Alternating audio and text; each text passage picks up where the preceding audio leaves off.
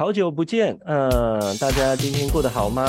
好，欢迎我们线上的听众跟观众又来到了无爱力量生生不息这个 podcast 喽。那今天的来宾啊，蛮特别的，他们是一对母女啊，母女档。然后呃，我这边就不多说，然后直接由这对母女档来跟大家现场说声招呼，然后呢，也来介绍他们的故事吧。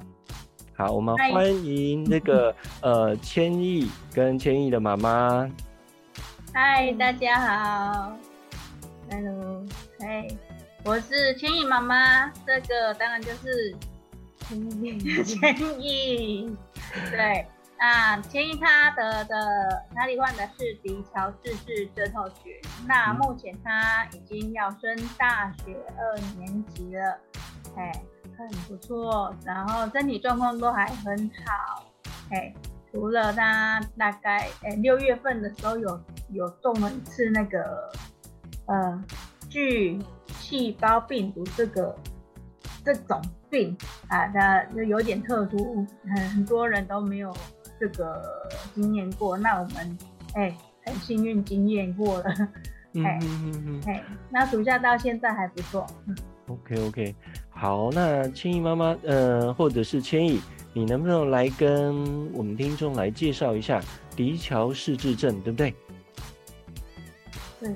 嘿，来跟我们介绍这样的一个疾病，好不好？因为很特别，嗯，我想，呃，线上听众跟观众朋友哈，他们完完全全都没有听过这样的一个疾病名称呢。我说好了，骶桥氏质症候群，它大部分是从体呃人体人人中这边往下都有问，都会出现问题。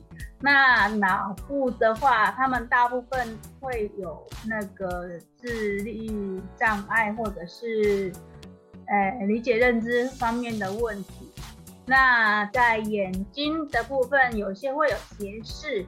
然后他们的眉间的眼距会过宽，嗯、然后再来有的是会就往下走嘛，然后是有的会额裂，嗯嗯，哎，或者是唇裂，或者是唇腭裂，哎、嗯，然后再往下走，往下走的话，那就是往肺、心脏这边，心脏的问题有的是比较大宗，一出生就会有最严重的法洛氏四重症。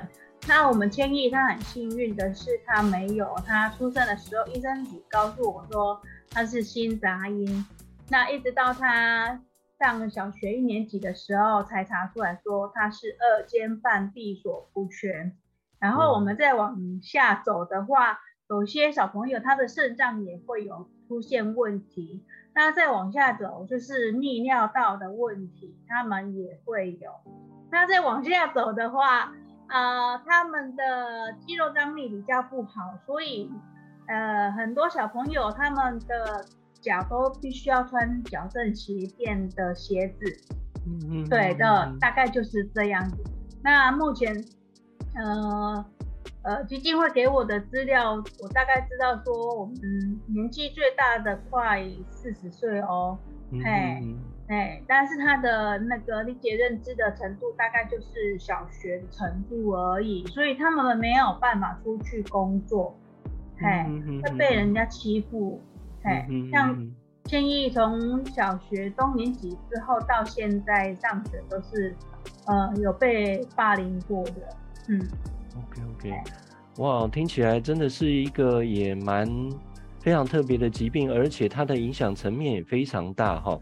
那刚刚我们在访谈的过程之前哈，我大概就有上网先去搜寻一下哈。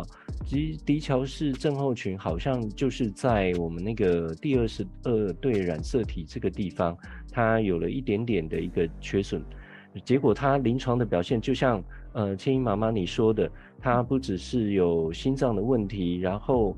还会有脸型哈，那甚至包含免疫，然后也影响到的脑部或还有肾脏啊，你刚刚说的这些，还有一些生长发育的问题，几乎来讲可以说是算是全面性影响到身体全面性的这样的一个疾病哎。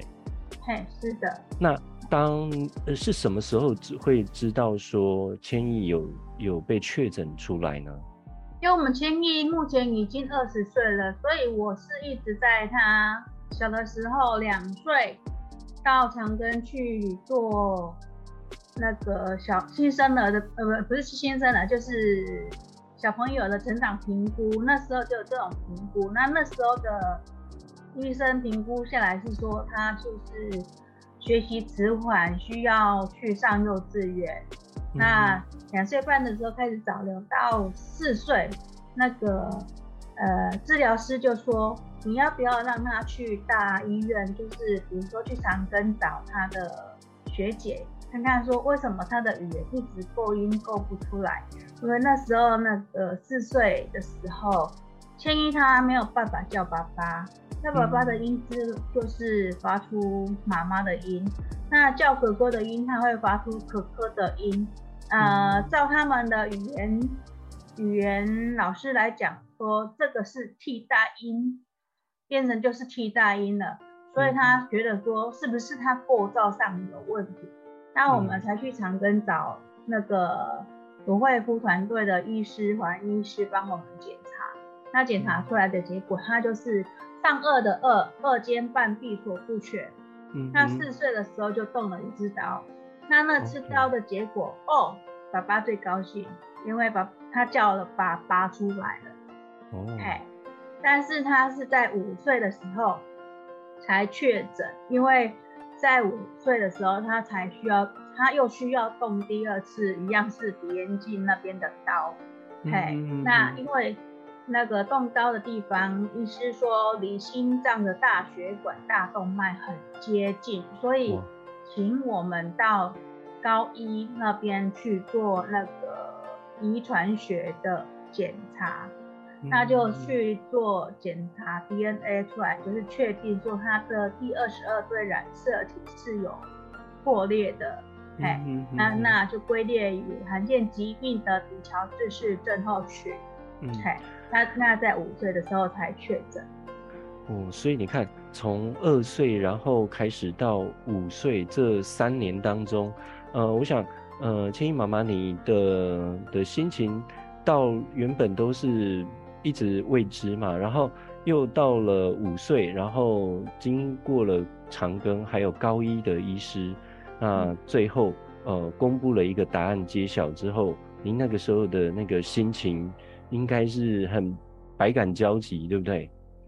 对呀、啊，我我一直很想问医师我要怎么办，但是那个医师，嗯，很有名，但是不能讲的太明显。他一直跟他的学生，因为是那个教学门诊嘛，所以他一直用英文跟他的学生讲说，哦，这个小朋友怎么样，你要怎么拍照。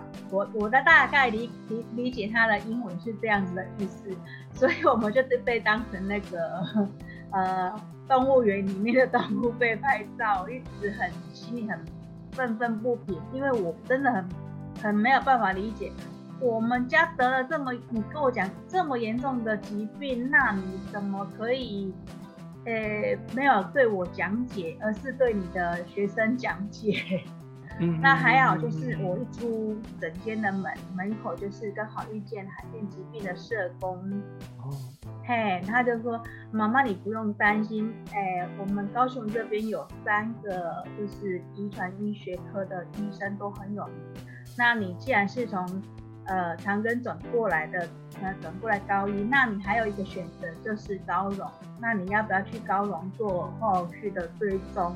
那我们后续的呃小呃五岁之后的遗传学追踪就是在高荣，嗯，嗯，嗯，嗯，一直到现在是几年的。OK OK，啊、呃，其实我们在呃，其实罕见疾病，因为第一个病例很少。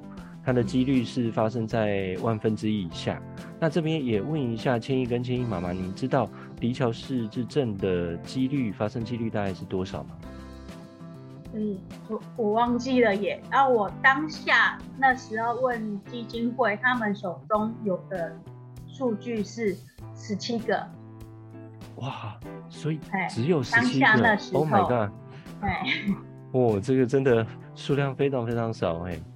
哎，嗯、那也有可能就是当下就是，呃，如果病症不严重，像我们千一就是比较病症不严重，因为他心脏是比较轻微的，嗯、所以、嗯、所以很多像我们这样子的小孩，甚至父母不会去在意，不会再去往往那个方向去追，所以。呃，那时候的数据只有十七，但是到他现在二十岁了，我现在手上的数据大概八十个有。哦，八十个。因为那个，呃，我们的学呃医学越来越发，越来越、嗯嗯、越来越那个先进了。对。有些一还没出生就已经在肚子里面验出来说他就是这样子的小朋友。先做 DNA 检测了哈，对，就可以先决定要不要让他生下来。嗯嗯，对，嗯嗯，哇，对，所以你看哦，光呃，你刚刚有提到就是在教学门诊那个部分哈，其实我自己本身也有一次经验哈，在也正好也是准备拜访名医嘛，那然后呃也去台大挂号。那在那个诊间里面，那当然也正好是正好也碰上教学门诊。那当然教学门诊跟一般门诊的部分，就是除了主治医师之外，然后旁边还会有跟诊的很多的呃医学系的学生吧。所以他其实会大部分的时间哈，也会放在呃如何跟这个学生来解说。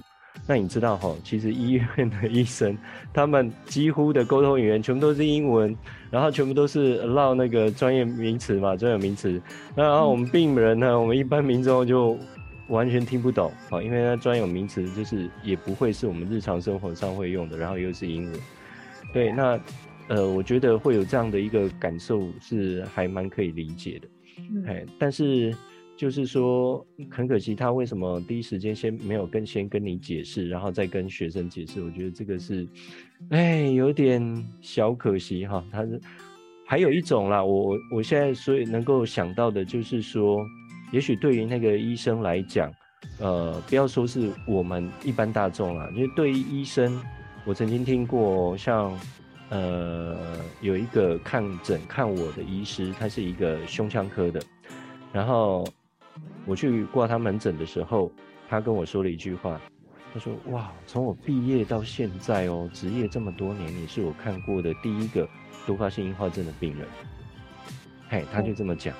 对，所以像我们这样的罕见疾病的病友们，其实要去任何一个医院哈，我觉得那些医生只要插入健保卡，然后一阅读到我们的病历，而且我们不是他的常客的话，那么这些。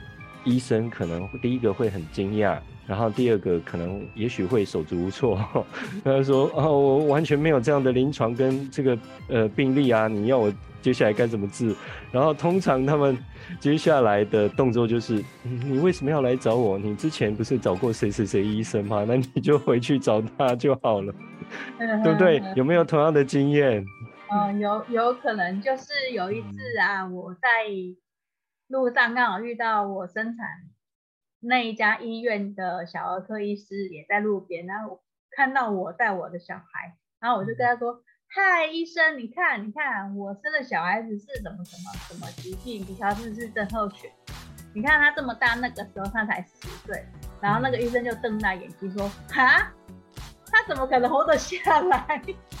对，你看，哎，有，所以有的时候其实，呃，就变成是说，可以大概可以解释说，在教学门诊的时候，呃，没有想到医生居然遇到了这个所谓的百年难得一见的这么珍贵的病例，所以他完完全全把他的重心完全移移开了，好，不是放在你们身上，而是放在了他的学生身上，然后好好的告诉学生说，哇，这个很难得哦，对。会拍照，对对对，就变成是这样一个情形哈。那我们现在现在都是在讲说所谓的同理部分，所以我在呃，就是对于站在可能医疗或教学门诊这个地方，我唯一能够替他们解释的状况就是这样，因为我们太稀有了，你知道吗？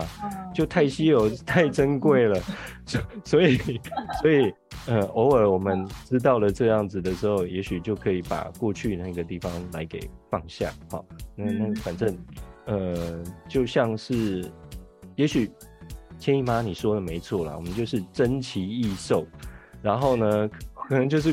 那种什么 故供奉在故宫哈，然后里面的那、哦、对，然后大家争相抢着看哦，哇，这个是百年难得一见哈，对，这个几率是多少多少的，对，嗯、虽然我们就是言谈之中哦，感觉上是我们可以忧自己一默，但是我觉得这也是告诉大家，就是说，诶、欸，世界上真的是任何的一个变化都有。那生命真的是非常奇妙跟奇特的部分啊！没想到其中一对染色体的某个地方做了一个小小的缺陷，但是它影响到我们整个人的身体，居然是这么全面的。对，我觉得真的是太全面了，几乎从头到脚，然后各个器官，然后甚至中枢神经、大脑这个地方都会影响到。对，然后而且我觉得更厉害的就是。呃，千姨妈，你看哦，你刚刚说了一句话，他说，嗯、呃，这个我们过去所看过的医生，然后你可以跟他讲说，哎、欸，医生啊，这个我们家千姨现在已经十几岁喽，好，然后医生居然瞪大眼睛说，那我可怜，对，所以我们根本就是奇迹中的奇迹，对不对？对啊，还，但是呢，我相信奇迹绝对不是随随便便就可以造成的哈，所以。这当中一定隐含了很多人不知道的一些辛苦。那这个地方呢，就要让千姨妈来告诉我们，就是你如何把千亿呢这样子从呃罕病，然后确诊之后，然后透过不断的一些早疗，然后这样的一些努力，然后让千亿到现在哦，那可以考上大学，然后现在当一个很呃已经不是新鲜人了啦。已经是那个大二 大大学生的老鸟了哈，对，所以已经呃开始要进入社会，然后适应社会的这样的一个生活。我觉得那那一段日子也跟大家来分享一下好吗？嗯，从他两岁半，其实我就已经先送他去蒙特梭利的幼稚园过。嗯，那一年的时间我观察下来，他竟然。连那个三原三原色三原色都没有学会，那每天就是我问他，你去学校干嘛？他就说擦桌子，还有嘞擦叶子，还有嘞玩沙子。我说哦好，那我知道了。那所以就刚好趁着他又要复课的时候，我跟他说，因因为我们家小孩子要啊开刀，所以我这这学期我就不再继续在这里住了。然后就趁机会开刀。那，嗯，模特梭利哈，好听的就是说，帮助我让我自己成长。哦，真的很很棒，很棒，很棒。好，然后就他住院开刀之后，我为了让他可以学更多的开口讲话，嗯，我就把他丢到那个嗯读经班，每天就读经，就开口。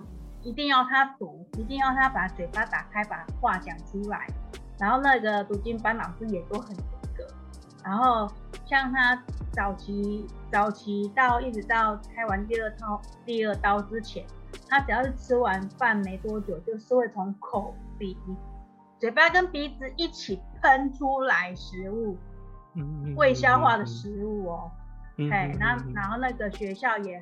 也很好，帮我处理得很好，让他说你慢慢吃，慢慢讲，然后让他好好的休息。他的吃饭时间一定比别人长，然后他也配合着我说，我一天带着千亿两次的语言治疗，嗯哼，哎，跑两间诊所这样子跑，一直跑到就是他要上小学，哎，所以他的语言就是这样子比较进步来的，然后再来就上。唯一一次让他有去住院的时候是在小一的时候，他小一呃肺炎，然后我们就就近在高雄这边住院。那那时候他就有表达说，哦，他在上体育课的时候会觉得心心心会痛痛的，对，他的心会痛痛的。嗯嗯。那我就请医师帮我们就是会诊心脏科医师，那那时候才确定说，哦，原来他是呃一二三的二二尖瓣闭锁不全。啊，所以心脏的部分就是从那个时候发现，然后一直呃追踪到现在。那不然他出生的时候，医生就只有两个字，啊、呃，不是，是三个字，心杂音。但是这是一般新生婴儿都会写的。那那时候要买他的保险，也因为心杂音这三个字，我们才去做超音波检查，也没有检查说，也没有检查出来说他。有特别的部分，所以我们都有保到很好的保险，比如说终身医疗，啊，嗯嗯嗯，哎，对，所以他上个月去住院啊，其他都是实支实付，就这个，呃，付的比较多，嗯嗯嗯嗯嗯。嗯，对，然后就从小一开始培养，让他们去上那个绘本，画画学画画，因为想说。他的情况，你，诶、欸，他除了画画，我还要让他去上那个 MBM，MBM 的数学，想说这样子，呃呃堆叠式的教学，他可能可以会比较容易接受。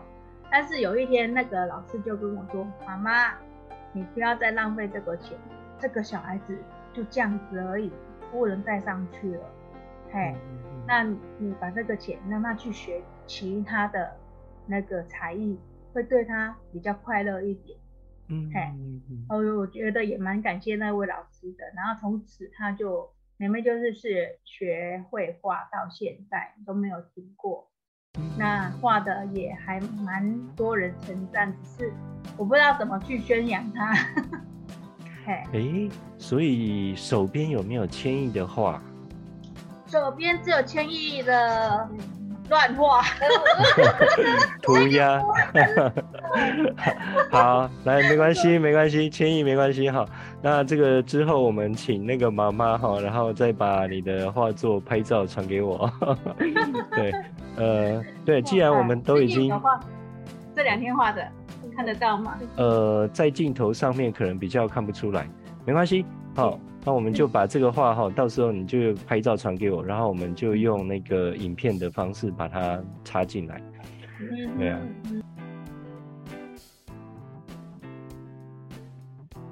因为智力这个地方也受到影响嘛，所以往往在学习的时间当中一定会拉的比较长。嗯。那。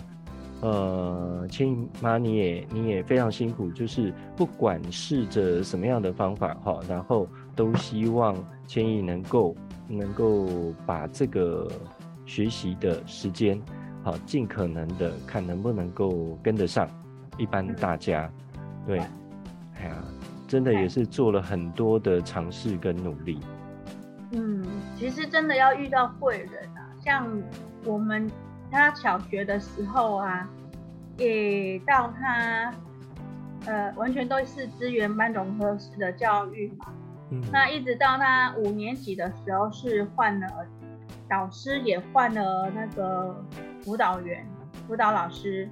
那那个导师，哦，真的是很难很难跟他沟通。我就跟他说，我们家千亿，你就让他写一百遍、两百遍，他也是记不起来。可是他就跟我回了一句：“你就是让他慢慢的写，把功课交上来。”但是他的功课却又是整个年级最多的那个老师的功课。OK。哦，嘿，然后五年级的那个辅导老师让我最最欣赏的是，他是从台北调下来的。那他跟我讲了一句：“我要教千亿的是钓鱼，不是吃鱼。”可是。我很高兴的是，他有教他有差一年。很不高兴的是，啊、呃，他教了一年就走了。你知道那个老师啊，如果从大都市调到那个比较偏乡的学校，一年他就可以再回去原来的学校。哎，如果这个老师你真好，来了一年就回去了，那我们鱼都还没钓上来你就走了。哎呀，对，然后就是五六年级就是遇到那样的导师，让我把他的那个早疗全部停下来。只能去安庆班把功课赶完。嗯嗯嗯嗯。哎，每天接接他的时间都是全全安庆班最后一个。嗯哼 哼。对呀对呀对呀。哎，然后国中的时候就是遇到的是男导师，哎，然后他国英数三科也是都抽离是资源班教育，那资源班老师也是。两三个在换，这也不错啦，有帮他，嗯，把那个学学健都做得不错，所以他就顺利的有上到，嗯，艺术学校，嗯，高雄有中华艺术学校这个这个地方，哎，啊，我没有让他上那个美术班，因为我觉得美术班只有单纯的画画而已，我让他上的是。那什么工艺科哦，时尚工艺科哦，哎，那就可以学学木头木雕啊，然后金工啊，然后画画也有啊，就比较多项的让他去选择，哎、嗯，然后再透过他的身份别，哎呀，然后再推甄到那个现在的美和科技大学。那我也不知道为什么那个他选择的他选择的是设计类别，结果学校给他的是资讯，资讯资讯管不是管理资讯科技资讯技资讯科技资科组，那变成又要写程式的，哇，是对他真的是好难哦，很大的挑战吧。对。好啊好哦，那有去开 IEP 会议，还好那些老师说，嗯、我们在意的不是他的脑袋好不好，我们在意的是他有没有那个呃，那个叫什么？态度，嗯，他的态度好不好？学习的态度了哈。对，学习的态度，那还好，这个还蛮争气的，哎，上课都。第一名进教室，然后坐最前面那一排。哦，不错哦。那第一第一年的学习成绩出来，平均有七十分哦。嗯。学校有给他要领奖学金。不错不错不错。嗯嗯，对对对。大一上大一上大一上六十几分，上吧。那时候没有那么多，都在玩。啊，因为你不懂，所以你在玩啊。没有 在玩。哦，每个父母都希望自己的孩子可以健健康康的，可是呢，罕病的儿女降临自己家庭之后，父母亲强大的能量就因此被激发出来。父母亲的无微不至的照顾之下，打破了医生说只能活十几年的这样的一个魔咒。正是这份力量，让千亿现在。居然能够成长到是一个大学生了。从学校毕业之后，进入社会，一定会遇到更大的或更不一样的困难。而父母亲要如何再帮千亿来准备铺垫呢？请继续锁定下一集的内容，并且一定要转发、下载、分享给身边的朋友哦。